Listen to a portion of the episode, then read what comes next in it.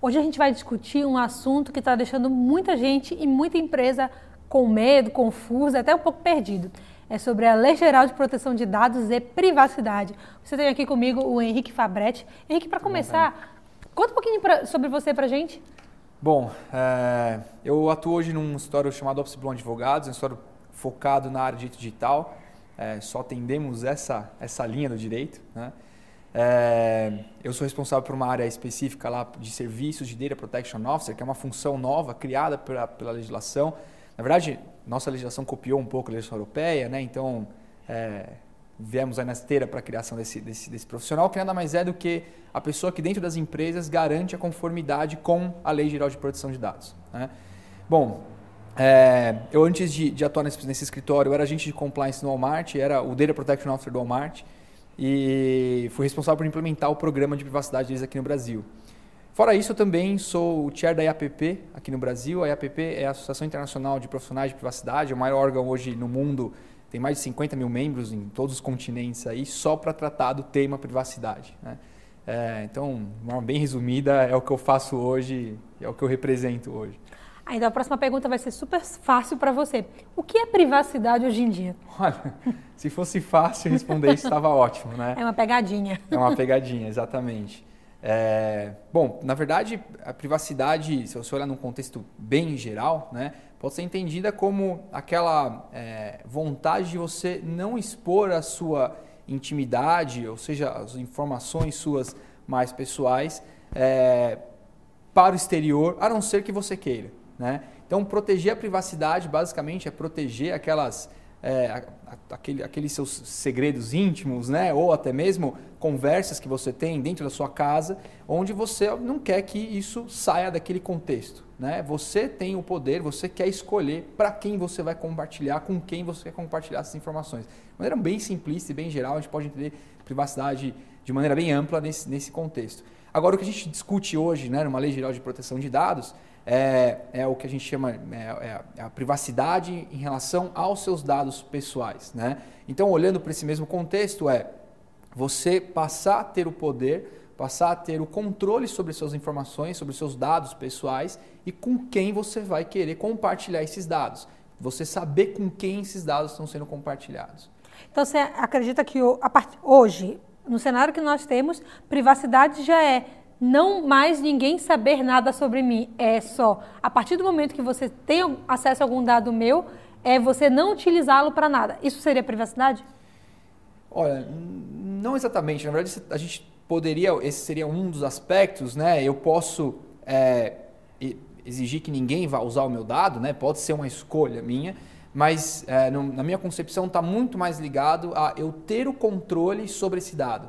E mais do que isso, existir transparência em como esses dados são utilizados. Então, talvez a gente pode já colocar aqui como um, um fator bem importante. A, a, Lei Geral de Proteção de Dados Pessoais, e quando a gente discute privacidade no ambiente digital, é, não, a intenção não é proibir o uso do dado. A intenção é colocar uma regra que hoje não existe, é, onde se determina que, primeiro, o dono do dado sou eu e não a empresa que coletou esse dado, né? a empresa, a organização, a companhia, o poder público.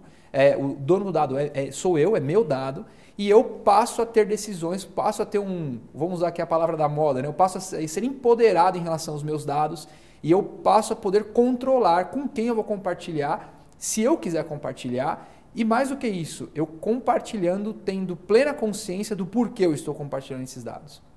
E como é que você acha que está o grau de maturidade das empresas em relação ao termo privacidade? Olha, é... hoje é difícil falar isso porque a verdade é que o nosso grau de maturidade como um todo, e eu não vou falar só de Brasil, né? acho que o mundo inteiro tem passado por uma transformação muito grande em relação a esse ponto, mas é, é um nível de maturidade muito baixo. Na verdade, a gente tem que voltar um passo atrás, talvez. A gente tem um grau de maturidade baixa, inclusive no, no, ponto de segurança da informação, que não é um assunto novo. Né? Então, se você for pensar, é só olhar para as é, para as empresas que você interage e tenta fazer uma reflexão do que você vê ali dentro de, pra, de boas práticas de segurança da informação. Você vai ver que existe, existem muitas falhas e, e, pouco se é discutido isso entre as organizações. Então, é, a gente poderia dizer que um primeiro passo é discutir segurança da informação e depois vem, vem, vem privacidade. Né? Eles não são exatamente a mesma coisa, mas dentro do contexto de empresa, um depende do outro. Então, resumidamente, sua, sua, a resposta para sua pergunta é: a gente tem uma maturidade muito baixa, estamos começando a discutir isso. E isso não é, não é só no Brasil, repito, né? essa discussão tem permeado, tem sido, tem sido mais uh, constante no mundo inteiro, as pessoas têm prestado mais atenção nisso principalmente porque as pessoas têm passado a ganhar consciência do que é possível fazer com seus dados. Sim, né? da importância então, né, de proteger, é um, de cuidar. Qual a importância disso? Então, quando, quanto mais consciência elas ganham do que é possível fazer com os seus dados, o que acontece se esse dado for mal utilizado, elas passam a exigir mais que as organizações e as empresas com as quais ela se relaciona tratem esses dados de, maneira mais consciente, tratem esses dados melhor. E agora falando especificamente da LGPD, né? A gente Fazendo uma pesquisa rápida, o que você mais vê são matérias que falam sobre os desafios que as empresas vão ter para se adequar, o medo que elas estão tendo. Por que, que você acredita que existe esse, esse meio que esse terror instaurado de que, meu Deus, a partir de 2020 eu preciso mudar tudo que eu faço? Por que, você acredita que existe esse, esse ranço, esse pavor? Olha, te descobrir de onde a origem disso tudo, né? É, mas eu posso é, imaginar que a gente, a gente pode isso aqui, né? Ficar fazendo conjecturas. Tem um, um ponto que é o desconhecido, a mudança, né? E é, é, efetivamente uma mudança de paradigma, porque apesar a gente ter aí algumas regras esparsas sobre sobre uso de dados pessoais, a verdade é que na prática quase não se tem regra nenhuma. É quase uma terra sem lei os dados pessoais no Brasil hoje, né? É, então a gente passa a ter um, um, mínimo de regras que vão ser aplicadas, né? um, um, baseline de regras, e isso então tem uma mudança grande de paradigma. As pessoas agora vão precisar olhar para algumas regras antes de mexer com dado pessoal. Então tem esse ponto. A mudança sempre causa um pouco de estranheza, um pouco de, de pavor às vezes. Né? Tem o um outro lado, é que é, talvez nós advogados até sejamos culpados por isso, de é ficar batendo na tecla de que existe uma multa de, de, até 50 milhões de reais por infração, caso as empresas não cumpram as regras da Lei Geral de Proteção de Dados.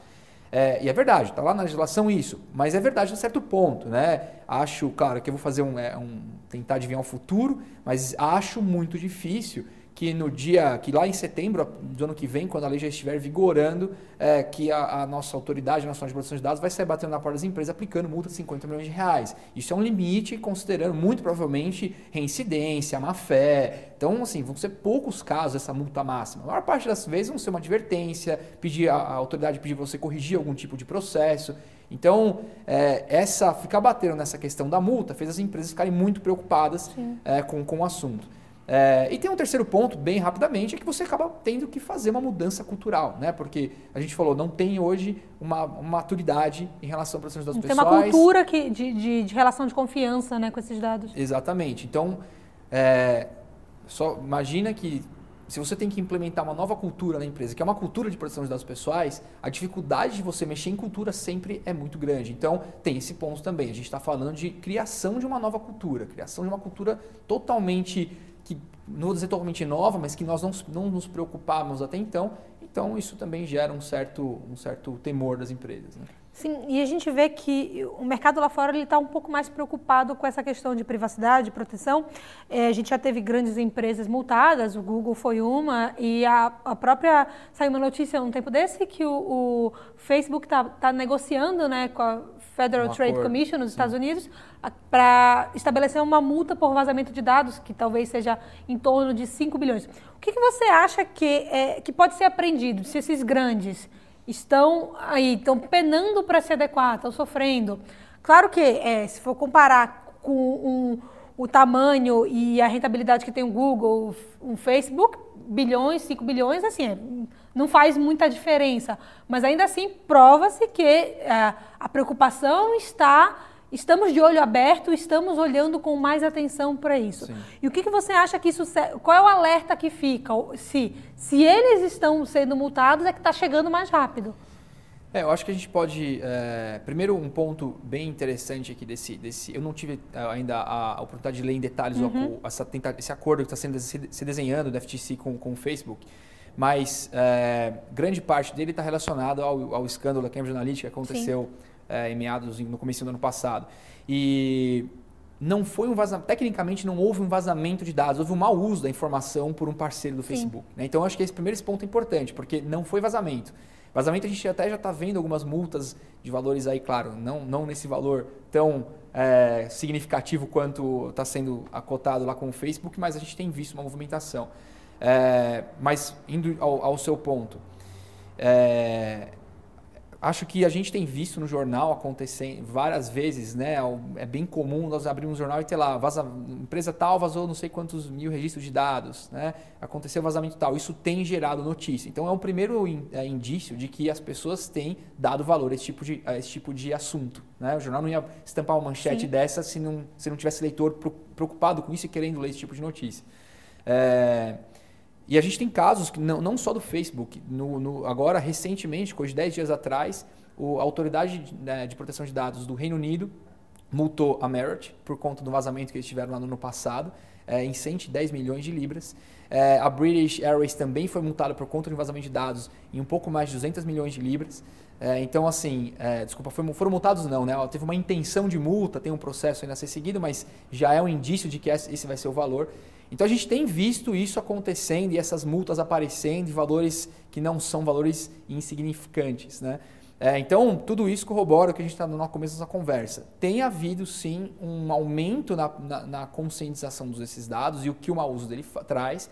E, obviamente, o órgão os órgãos reguladores, eles vêm nessa esteira e eles, olhando para esse valor, eles começam também a penalizar as empresas que não usam os dados da maneira correta ou, por exemplo, permitem que os, os dados sejam vazados. Né? Então, Henrique, conta para mim como é, o que você acha que as empresas têm que fazer para começar já, é porque 2020 está aqui na porta, né? Sim. A estar tá preparado para cumprir tudo o que a LGPD pede.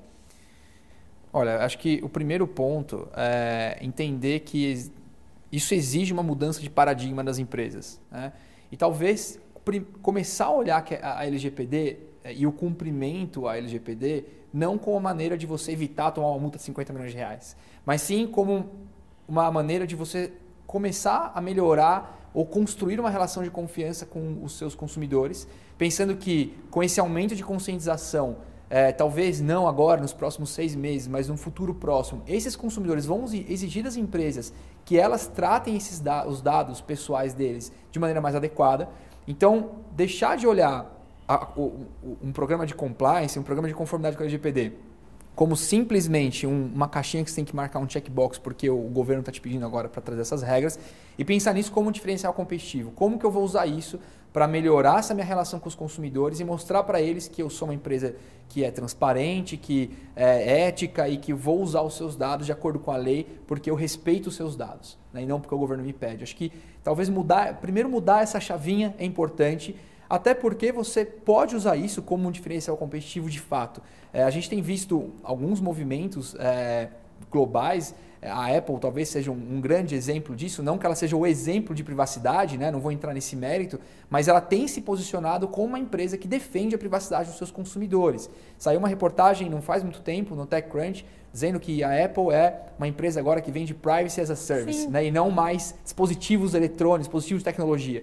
Né? Ou seja, ela tem se posicionado como olhando para esse mercado. Então, se você usar qualquer ferramenta da Apple, você está protegendo os seus dados. Então, ela já enxergou esse diferencial competitivo. Né? Não estou dizendo que todo mundo tem que fazer a mesma coisa, mas é, existe valor nesse mercado. Talvez esse seja um primeiro ponto. O segundo ponto é já, a gente tem ouvido muito, né, as empresas, olha, isso, vamos esperar, acho que essa lei não vai pegar, né, não vai funcionar, então no Brasil a gente tem essa, esse negócio de lei que pega e não pega. É, e aí ser tarde demais para acordar e começar a pensar nesse problema. É, como, eu, como eu comentei agora há pouco, é, a gente precisa de uma mudança de cultura. Uma mudança de cultura você não faz em dois, três meses. Então, é, exige um tempo maior para se adequar. Então, não dá para esperar até o último momento. E vou só um, reforçar esse ponto da lei pegar ou não pegar. Acho que a gente não vai ter essa discussão aqui no Brasil, tá? Por vários motivos, mas principalmente que, primeiro, esse é um movimento global.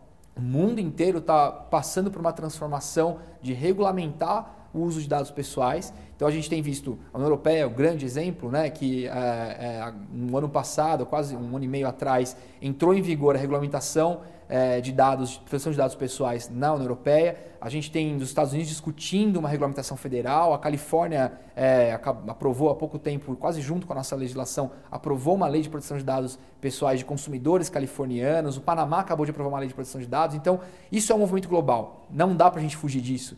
E aí tem outro aspecto. As, o, próprio sistema vai começar a exigir das empresas a conformidade. Né? É, as empresas de tecnologia que vão ter que se adequar porque mexem com isso vão exigir que os seus parceiros também se adequem e vai ter um efeito cascata em, em relação a isso. Então não adianta ficar esperando.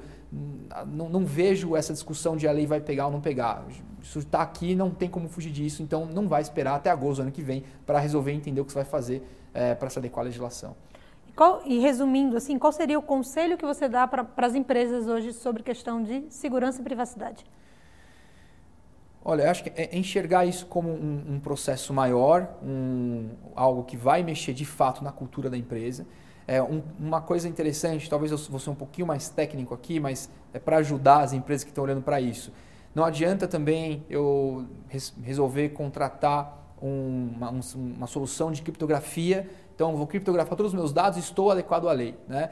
Não nada mais longe do que a verdade. A parte de segurança é muito importante, mas ela tem que vir em conjunto com uma parte de governança de dados, né? Um, construir um programa de privacidade. Então, acho que tem que olhar para esses dois mundos. Eu, eu, a partir de agora, eu preciso construir um programa de privacidade, um programa de governança de dados pessoais e um programa de segurança da informação, caso você já não tenha. Está um pouquinho atrasado, mas nunca é tarde para começar. E esses dois programas em conjunto vão ajudar você a estar em conformidade. Então, é, é olhar para isso de uma maneira mais estratégica e pensar que é um programa e não simplesmente uma caixinha que eu vou lá é, colocando os checkbox, dando um ok, um cheque e estou em conformidade. A mudança é um pouco mais profunda. É de cultura, é de processos internos, é da construção de uma nova mentalidade do uso de dados pessoais. Henrique, o que é essencial para você?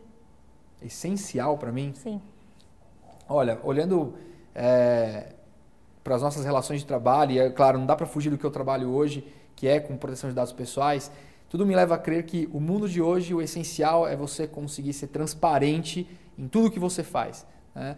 É, ninguém mais tolera é, coisas ob, ob, é, obtusas, opacas, as pessoas exigem a transparência em todas as suas relações de trabalho, pessoais, é, e se nós adotarmos essa posição de transparência não só no nosso dia a dia como pessoas, mas também dentro das nossas companhias, das nossas organizações, acredito que o mundo é, fluiria as coisas de uma maneira um pouco melhor é, ajudaria inclusive o nosso uso de dados pessoais, mas eu acredito que isso é essencial, para mim isso é essencial. Excelente. Henrique, muito obrigada pela sua participação, eu acredito que esse foi um, um é um conteúdo assim que vai dar pano ainda muito para manga, muito. vai ter muita discussão, mas eu acho que a gente precisa começar a falar o quanto antes. Acho que até já passou do tempo. É então, verdade. muito obrigada por ter participado. Espero que vocês tenham gostado, gente. Até a próxima. Obrigado, pessoal. Obrigado pelo convite, né? Nada.